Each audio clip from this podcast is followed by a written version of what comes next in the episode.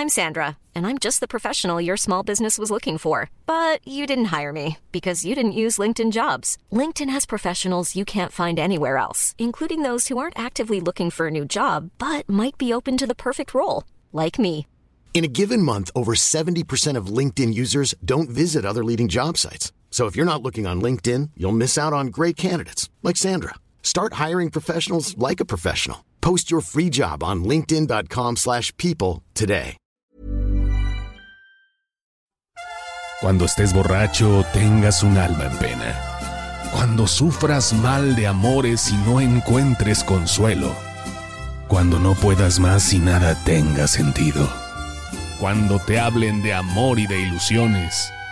Cuando así llorando se acabe. José Alfredo estará como desde 1950 para acompañarte e iluminar tu camino. El gráfico presenta Amor del Bueno. Una serie conmemorativa en audio para recordar al máximo compositor de la música ranchera, a 50 años de su partida, José Alfredo Jiménez. Búscalo a partir del 23 de noviembre en www.elgráfico.mx diagonal podcast, Spotify, Apple Podcast, Amazon Music o en tu plataforma de audio favorita. El Gráfico, el periódico popular más leído en la Ciudad de México.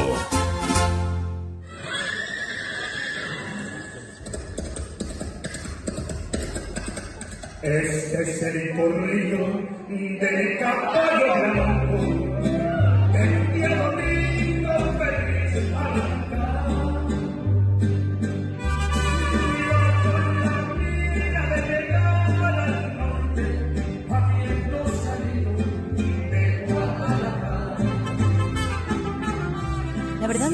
cuál fue la primera que escuché, porque, porque además componía tantas, pero creo que entre las primeras canciones que escuché, pues fue Canta, Canta, Canta, que justamente, bueno, se llama Si tú también te vas, pero me la dedicó a mí.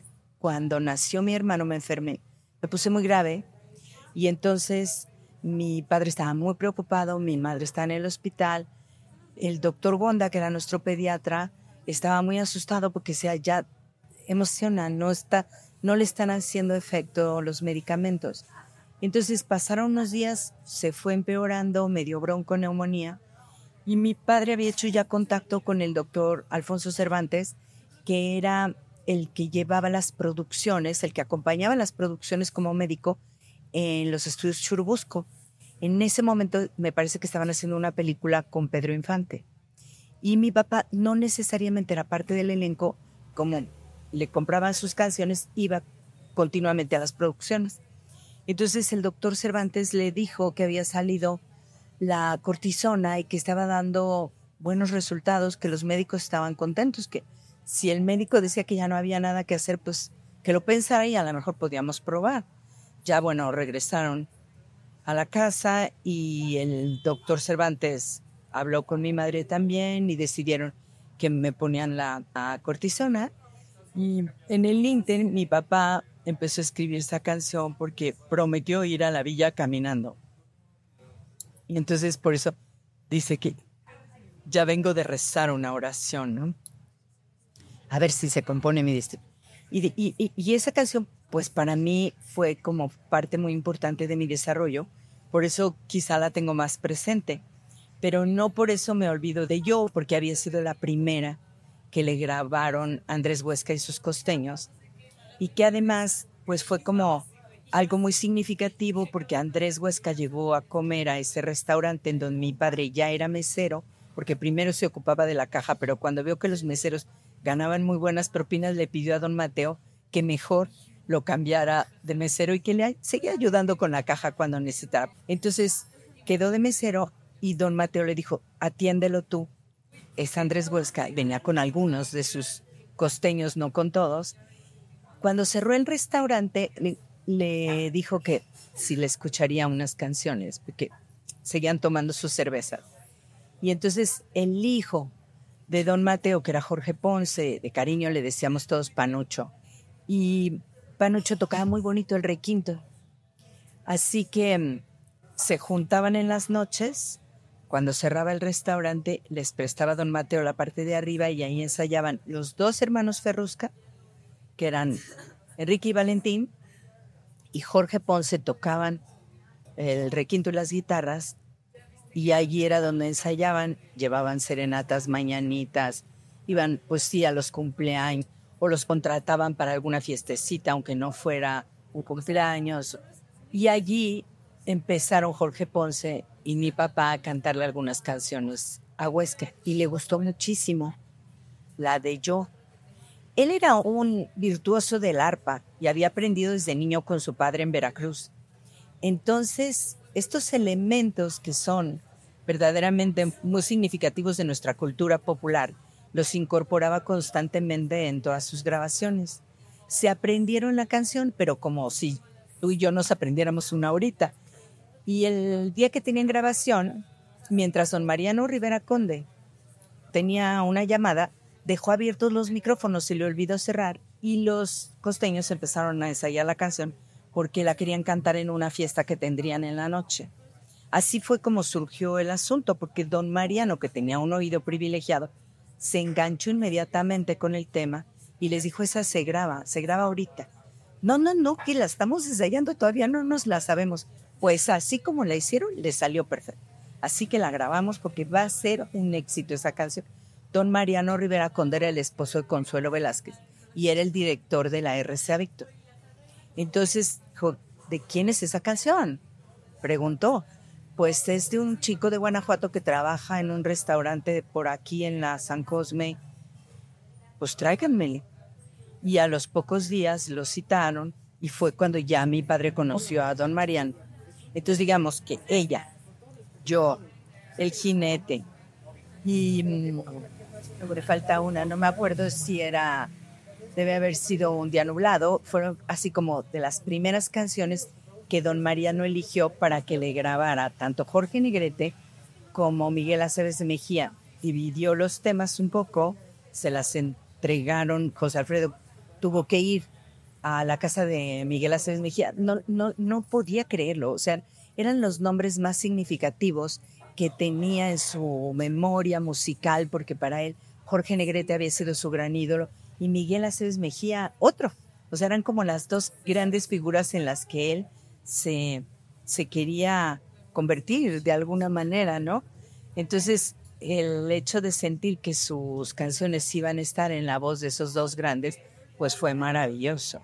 El hecho de haber tenido esta convivencia, porque además se le fue abriendo ya de repente, habían luchado mucho, tenían unos disquitos grabados con el trío Los Rebeldes, se presentaban en la XX sobre todo, era una estación no tan popular como la XW, pero, pero podían por lo menos una vez a la semana tener un programita y presentar dos, tres canciones. Entonces se habían ido haciendo como a la idea de que poco a poco iban a ir triunfando. Pero fue tan de golpe de repente que José Alfredo no empezó a grabar. Mi padre se hizo a un lado de cantada. Le pedían tantas canciones que esa era la parte más importante ya de su obra. Sin embargo, Allí interviene el maestro Felipe Valdés Leal, autor de El ausente, por ejemplo, y él le pide que grabe. Y empieza a grabar José Alfredo también temas no solo de su autoría, sino que incorpora temas de muchos ah, compositores ya conocidos. Resultado a la larga un disco muy lindo en donde él le cantó pues a sus amigos también al final de cuentas y a Tatanacho, que fue alguien al que quiso mucho, que lo consideraba como un padrino. Luego, su padrino principal, pues sí fue Miguel Aceves Mejía, porque le solicitó que fuera su padrino de bodas. Entonces, ya conoció a Pedro Infante también, que de la época, pues pienso que fue el que más, más le grabó. Y luego empezaron a grabarle también las mujeres. Era un México muy chiquito, porque realmente la convivencia estaba en la Santa María, en la San Rafael, y luego se fueron incorporando también los de la colonia que Juárez, ¿no? Donde están los ríos, pero creo que había mucha convivencia en lo que es la Alameda de Santa María. Ahí fue en donde conoció a la Tota Carvajal y que luego trabajaron juntos en el, en el equipo en el Oviedo y luego ya mi padre se fue al Marte y él se fue a León, pero, pero era un lugar en donde la gente se conocía, era, era un México de muy pocos millones de habitantes y bueno, lo lejos que iba a ser al centro, porque Coyoacán era un pueblo, no, no se comunicaban mucho en aquella época. Poco a poco pues fuimos creciendo y se fue perdiendo esa intimidad con el barrio, porque mm, bueno, a mí todavía me tocó crecer un poco en el barrio de la Colonia del Valle, que era las afueras, pero de alguna manera sí te daba cierta pertenencia porque tenía sus cosas típicas. ¿Él cómo contaba esta experiencia de venir de Guanajuato a Israel? Yo creo que no le costó trabajo. Sabes, era muy chico, tenía 10 años cuando murió mi abuelo. O sea, debe haber sido muy duro el principio. Pero siento que él se vino con su tía, que era como su otra mamá, mi tía Cuca, porque mi abuela tenía, o sea, mi abuelo tenía cuatro hijos cuando se casó con mi abuela y el más pequeño tenía dos años. Entonces mi abuela Carmen fue prácticamente la verdadera madre de mi tío Juan, que era el más chiquito de la señora Lola. Entonces, al quedar viudo, tarda un par de años en casarse, se casa con mi abuela y mi abuela se empieza a hacer cargo de Juan, pero luego empieza a tener hijos también. Entonces nace Nacho, nace mi tía Concha y luego mi papá. Ya cuando nace mi papá ya tenía todo desbordado la pobre. Entonces mi tía Cuca la empieza a ayudar y se encariña enormemente con mi padre. Cuando muere mi abuelo, le dicen a mi tía, hay la oportunidad que se venga a estudiar, que se venga aquí al, al colegio franco-inglés. Y llega a estudiar al franco-inglés, llegaron a la casa de unos parientes, pero uno no puede estar tanto tiempo en la casa de los parientes, o sea, sí les ofrecieron, pero pues poco a poco hay que ver. Mi abuela con la farmacia pues les podía mandar una cantidad mensual para que se ayudaran, pero de todas maneras no es lo mismo estar viviendo en casa de los parientes. Sin embargo, yo creo que eso ayudó a mi papá a irse abriendo camino porque era, bastante tímido. Y Benjamín el que fue su mejor amigo, su secretario, que nosotros le decíamos el noble jinete, porque y por el caballo blanco, él era su chofer, su secretario y su amigo. Dice que cuando lo conoció, lo veía pasar, hazte cuenta, aquí en la calle, muy arregladito, Pienso que los llevaban de pantalones cortos. Nunca le pregunté, pero pienso que era así. Con el pantaloncito corto, el saquito con una corbata, muy prendiditos para ir a la escuela. Y luego, cuando se hicieron amigos, se quitaron todo y se ponían a jugar fútbol en la Alameda. Entonces ya se identificaron Rábago y el que Rábago iba a la escuela pública. Y al poco tiempo, pues mi papá se fue también a la escuela pública. Entonces se hicieron muy, muy amigos y decía que sí un niño como taciturno, pero yo creo que esa ya era su personalidad. Y pienso que era parte de lo que para mí ha sido como su poética, que él observaba tanto que luego lo podía plasmar en sus letras. Desde chiquito hacía canciones a sus animalitos o algún acontecimiento que hubiera habido en, el pueblo o entre los amigos parodiaba las canciones de Criqui y de Agustín Lara. No tenemos registro ni, nos dejó él algo escrito de cómo parodiaba las canciones, más que solo hay una de Demetrio no está aquí, se fue de Basilón buscándose una gata y algún otro ratón, una cosa así va. Bueno, era un gran observador. Convivió con la gente del barrio empezaron a hacerse muchos amigos ahí en la, en el, en, la Alameda de Santa María. Traía una historia ya personal de su pueblo.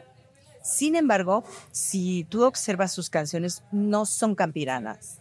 Tienen muy poco de los elementos bucólicos que se, que se manejaron tanto en la novela como en la poesía de, de la época en la que sí se narraba el campo creo que José Alfredo ya es eminentemente citadino y que es la urbe lo que le da la oportunidad de expresar otras cosas que a lo mejor vive a través de las giras, a través de las narraciones de otros amigos, porque no todo es autobiográfico, aunque sí podríamos seguir una línea autobiográfica dentro de las letras. Sin embargo, siento que sí hay otras cosas inspiradas en hechos que les tocó vivir a los amigos. Como el mismo Rábago decía, una canción que se llama Pasaste a la historia, que no es tan conocida. Esa dice que era la historia que él había vivido con una novia y, y que se la había regalado mi papá. Y así te encuentras una que otra que no tiene que ver con su propia vivencia, pero sí era era también un buen escucha. Y eso eh, creo que, que es otro valor, porque a nosotros nos acostumbró a desarrollar el oído, no musicalmente, porque nunca nos dejó aprender un instrumento, pero sí nos ponía a escuchar sus canciones. Entonces yo me enganché más con las letras, mi hermano más con la música, con las dos cosas, pero él fue más musical que yo, aunque tampoco tocaba ningún instrumento, tenía muy buen oído para hacer producciones, por eso pudo hacer muchas cosas eh, durante su vida discos con la banda, con los rockeros, con Tania Libertad, con Lucha Villa, hizo varios. También a, a María de Lourdes le grabó prácticamente la mayor parte de esa antología que hizo de la música mexicana. Me gusta mucho a José Alfredo como un ente citadino porque a nosotros en el gráfico nos gusta mucho pensar que es un gran chilango. Ah, sí, sí que lo es queremos apropiarnos y decir José Alfredo Jiménez es tan chilango que... No, de, definitivamente eh, se marca una etapa muy clara, que es, son los años 50, cuando surge la región más transparente y casi el paraíso de, Luis Espota, la segunda, y de Carlos Fuentes, la primera, es cuando entra el rompimiento entre el campo y la ciudad y los elementos de las canciones de mi padre en su mayoría son citadinos. Hay rejas, balcones, callecitas de parranda y yo me paro en la cantina y abro la puerta en la cantina y es el Tenampa y es Garibaldi. Ya no es el campo. Aunque tengamos corridos como El Perro Negro y Sucedió en la Barranca, Tierras sin Nombre. O sea, esos son corridos que desde mi punto de vista son como el, la secuela de la canción ranchera que se queda como narrativa y que José Alfredo la sigue fomentando de una manera, desde mi punto de vista, muy particular. Muchas están dentro del canon, pero otras rompen con el canon, como las botas de charro o como el boxeador. O sea, aunque él dice nació cerca del potrero donde no había ni un caballo, recibió la luz del cielo con relámpagos Israel.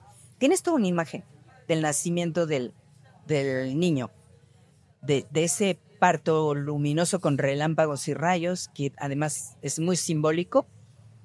Y es un potrero, sí, pero luego va a pelear de ciudad en ciudad y está en el ring de box, no en el campo. Eh, es como entrar en los elementos de los faroles, las, pasear por las calles. Ya no me habla del, del ambiente campirano. Creo que es eminentemente citadina su obra. Porque si me pongo a ver el perro negro, pues sí, es un gran corrido. O el caballo blanco, que además era un coche. Entonces ya también eso es otro elemento citadino, que lo va llevando por todos esos caminos, pero, pero que va recorriendo de ciudad en ciudad. O el corrido a Mazatlán, es a una ciudad también.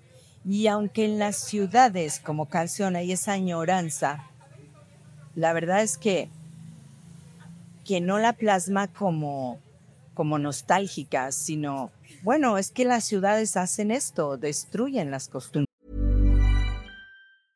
I'm Sandra, and I'm just the professional your small business was looking for. But you didn't hire me because you didn't use LinkedIn jobs. LinkedIn has professionals you can't find anywhere else, including those who aren't actively looking for a new job but might be open to the perfect role, like me. In a given month, over 70% of LinkedIn users don't visit other leading job sites. So if you're not looking on LinkedIn, you'll miss out on great candidates like Sandra. Start hiring professionals like a professional. Post your free job on linkedin.com/people slash people today. Hombre, Ah, Ahora que mencionó a Carlos Fuentes y Luis Espoca, ¿era un buen lector? No, no, no era un buen lector. Tenía, sí, tenía un libro de poemas de Rubén Darío y otro de, de Amado Nervo. Tenía dos libros, pero creo que creo que él aprendía de la vida. No, realmente no fue un hombre ni de el periódico sí lo leía todos los días. Ese sí, todos los días lo leí. Y y tampoco era de estar metido en la televisión. Creo que a él le gustaba mucho observar, convivir con sus amigos cuando estaba tranquilo, porque también le gustaba mucho estar en la casa para descansar de tanta gira. Y cuando nos llevaba de viaje, pues a veces escogía la playa, que le gustaba ir a Acapulco, era como el lugar a donde todos íbamos. Y es curioso porque mi mamá era de Veracruz, pero no le gustaban las playas de Veracruz. Entonces nunca motivó a que nos fuéramos de vacaciones a ver, sí a Córdoba a pasar unos días, pero el verdadero viaje era de vacación era Acapulco. O bien le gustaba Tequisquiapan. Ese era un lugar que le gustaba mucho. Debe haber una tonelada de mitos.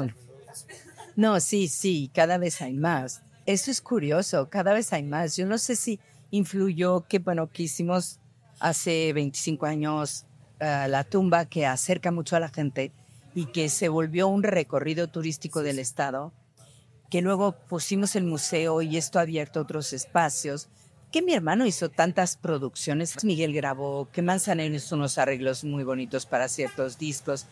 O sea, yo creo que han influido todo ese tipo de cosas, pero como él ya va a cumplir 50 años de haber fallecido, sí se vuelve leyenda. Y la leyenda poco a poco también entra en sus mitos.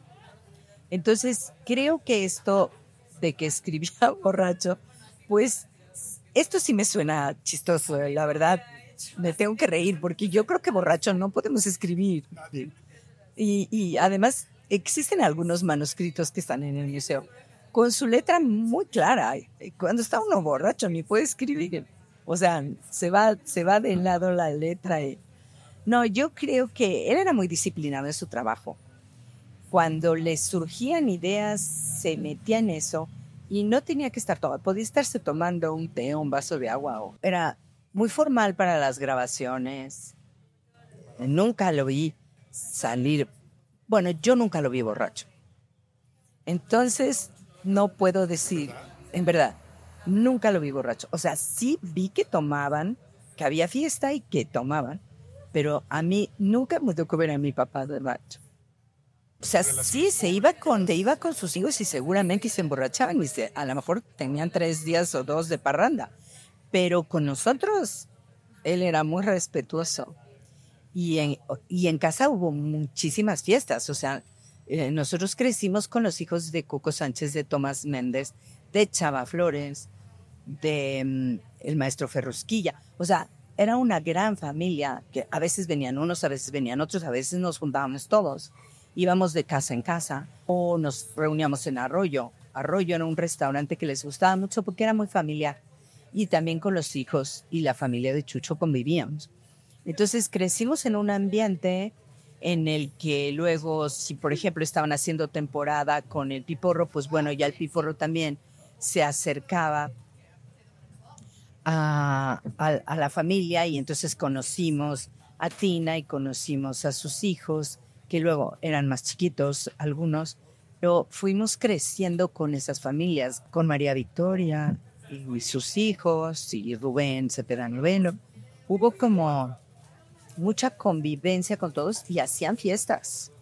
Y algunos, pues, a lo mejor sí se desvelaban un poquito más, tal vez a nosotros nos llevaban a dormir, pero, pero también eran muy disciplinados para el trabajo. Y yo creo que si no hubiera sido así, no habrían podido hacer lo que hicieron. Porque si nos ponemos a revisar esta vida, esta historia de, de- México, el Piporro fue un gran creativo. Da- David Reynoso hizo grandes películas. El maestro Ferrosquilla tiene una obra muy importante. Tomás Méndez ni se diga. Eh, Coco Sánchez también. Cada uno, aunque eran todos del género ranchero de alguna manera, tenía su estilo diferente y todos producían constantemente obra. Entonces, no pienso que podían haberlo hecho desde el alcohol.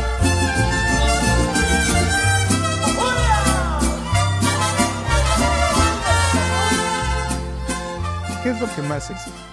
Pues yo creo que las conversaciones que tenía, inclusive mis amigas, yo cuento mucho eso porque cuando salíamos de los exámenes, como vivíamos a dos cuadras de la escuela, normalmente en época de exámenes te dejaban salir cuando terminabas y te ibas a tu casa a desayunar bien o a tomarte un café o a, dar una vuelta. Y mi papá desayunaba a esa hora porque él nunca se levantaba temprano. Generalmente él se levantaba por ahí de las diez y media. o sea, entonces ya estaba él desayunando y se ponía a platicar con nosotros. Y mis amigas decían, ah, pues si teníamos algún problema, mejor vamos a preguntarle a tu papá. O sea, con mi papá había esa confianza. Y yo tenía un gran acercamiento con él. Podía yo hablarle de lo que más inquietante pudiera ser que él me iba a escuchar. Entonces ya no quiero ir a la escuela, por ejemplo. Algo que ya estaba yo harta de ir a la escuela. No me gustaban las matemáticas, odiaba la química, reprobaba física. En secund- secundaria fue para mí una pesadilla. Y mi papá decía, "Te- es que tienes que terminar la secundaria. Te prometo que cuando termines la secundaria ya no vas a la escuela. Bueno, está bien. Entonces llegábamos a ese tipo de arreglos porque, bueno, también había que negociar. No me iba a decir, no, tienes que seguir estudiando toda la vida. Y finalmente, pues me convencía de hacer otra cosa. O, papá, quiero estudiar pintura. Ok, vas a estudiar pintura. Probé una temporada estudiando pintura, pero veía que tenía yo demasiadas horas de vagancia, entonces decidió que me iba a llevar a trabajar a la sociedad de compositores. Pero me invitaba a cenar o a comer, nada más a mí. Nos vamos tú y yo esta vez. Y entonces hablaba conmigo. No era imponerme algo. Mira, tengo esta opción. ¿Cómo ves? Y me convencía, porque tenía un buen poder de convencimiento. Además, no me estaba ofreciendo algo difícil. En realidad, yo no quería estudiar, trabajar en compositores era algo atractivo. Y así aprendí a trabajar. Muy, muy jovencita, de 17 años. Entonces, eh, seguía estudiando pintura, pero al mismo tiempo estaba con la responsabilidad del trabajo, que era de 8 a 3 mm, de la tarde, y en las tardes me pudiera estudiar pintura. Y eso ya le gustó a él, porque vio que yo me iba enfocando en mi trabajo, que era responsable, que no faltaba, que, y que estaba aprendiendo a trabajar, porque aprendí muchas cosas. Le agradezco infinitamente a la Sociedad de Compositores la oportunidad, porque realmente me enseñó la disciplina del trabajo. Pero eso fue porque mi papá lo motivó también. Extraño mucho ese contacto, esas conversaciones que teníamos. De alguna manera yo sigo en contacto con él y al escuchar sus canciones, al estar trabajando sobre sus letras, sigo dialogando, pero no es lo mismo. Y era muy bromista, entonces siempre tenía palabras de, de broma para cada uno o nos contaba chistes. Con mi hermano convivió más en giras, por ejemplo. A mi mamá y a mí no nos llevaba. Salvo eh, dos excepciones, que fuera, por ejemplo, a Guadalajara, que ahí era como más formal, y nos podía mandar en tren, o mm, Córdoba y la zona de Veracruz, que estaba la familia de mi mamá, o una vez al año que nos llevaba a Disneylandia, cuando trabajaba en el Million Dollar, ya habían abierto Disneylandia, entonces fuimos de los primeros niños que nos tocó disfrutar eso, y él lo disfrutaba igual que nosotros. Bueno, era tan chistoso que abrieron la montaña rusa. ¿Te subes conmigo? Sí, vamos. Y nos subimos a la montaña rusa. Le encantaban todas esas cosas. Me imagino como estas personas que saben poner el apodo correcto a la Sí. Sí, y era, y era latoso, era travieso. Mira, en una, bueno, cuando ya estaba muy enfermo, sí estaba ya bastante enfermo, y estaba en el hospital, en la clínica Londres, él recibió una caja grande eh, de uvas de Dolores. Normalmente son ricas. Y se come una uva y la avienta. Qué gacho, Pepe. le dice- Usaban mucho esa palabra gacho, ya no se utiliza, pero como qué feo, ¿no? Y la avienta y le dice, ¿cómo? Si me dijeron que eran de las mejores, te las fui a escoger. Pepe era su, su este, sobrino, pero lo veía como primo. Y entonces alguien llegó a visitarlo y le dice, no digas nada de las uvas. Y entonces les decía, una uvita, compadre, una uvita, están muy buenas. Me las acaban de traer de Dolores, de mi pueblo adorado. Y entonces los pobres no podían escupir la uva y mi papá se atacaba de risa. Hasta que ya de plano decía, no, ya, tírala, tírala. Pero con eso se divirtió estando enfermo y, y estuvo, no sé, cinco días muerto de risa con las uvas. Murió muy joven. 47 años. Pues sí, pero es que sí le entraba duro al alcohol y luego no comía bien, se malpasaba.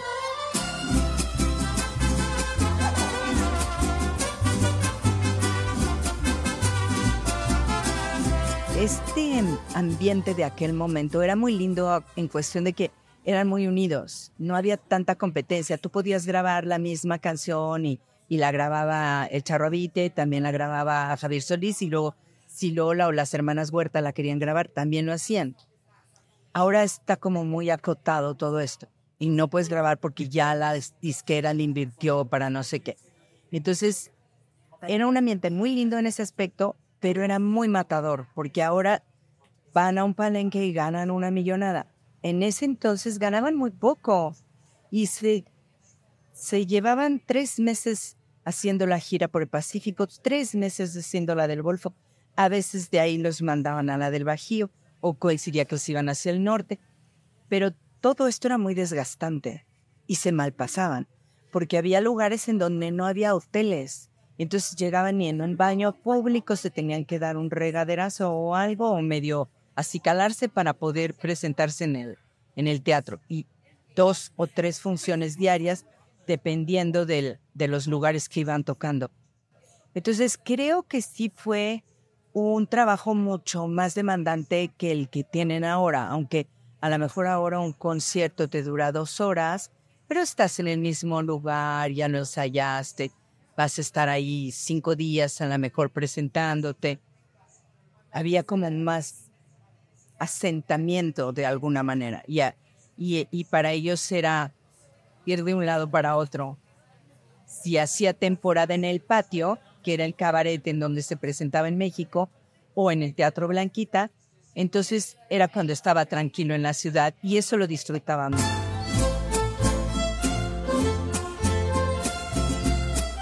Yo, yo, yo quiero como que los jóvenes se acerquen más, porque definitivamente después de 50 años, pues hay un alejamiento. O sea, los chicos te dicen, ah, ese es de Luis Miguel, ¿no? O, ah, sí, es de Alejandro Fernández. Y, y lo entiendo, porque además no hemos exigido con AINCO el que las estaciones de radio difundan realmente quién es el compositor, quién es el intérprete y los medios se prestan porque, claro, es al intérprete al que vemos, ya José Alfredo no está. Si él estuviera, seguiría vigente, pienso yo, aunque a lo mejor ya no cantara, pero seguiría vigente de alguna manera. En, vaya, en el colectivo eh, actual. pienso que lo importante es acercar a los jóvenes. Y, no importa si las, la música eh, tiene transformaciones, adaptaciones y se actualiza. Eso creo que no importa. Pienso que eso es algo que le, que hace más maleable y que habla de su permanencia. O sea, las letras son cartas del corazón. Son, digo yo, José Alfredo supo poner su corazón en palabras. En palabras que a lo mejor ponía yo ejemplos muy sencillos como por el día en que llegaste a mi vida, Paloma querida. No es algo que no podamos decir, es muy sencillo. El lenguaje de José Alfredo es llano, es simple, nos habla del amor. Y el amor no puede pasar de moda. El amor siempre va a ser el mismo. No es un amor. Podemos adaptar las, la, la, la música, hacer arreglos nuevos, pero las letras van a seguir siendo esos mensajes de amor que el enamorado en un momento se identifica con ¿por qué te amargas la vida? ¿Por qué no entiendes mi amor? Y no sabe cómo decirlo de esa manera y entonces lo lleva en una canción. Las canciones de mi padre, sus letras no son una moda. Yo creo que van a seguir estando en el colectivo. Y lo lindo de la canción es que tú te apropias de ella. Entonces es mucho más noble. Y, y, y, ahí están las palabras del enamorado para la tristeza, para el desamor, para la alegría, para declarar el amor, para hacer reflexionar. So- son muchas cosas las que están en una canción o en varias. Y creo que esa fue una, un valor en, en las letras de José Alfredo. Eso fue un valor. ¿De qué me escribió? ¿De qué no escribió? De comida, por ejemplo. Sí, comida no escribió. Hiciera comelón.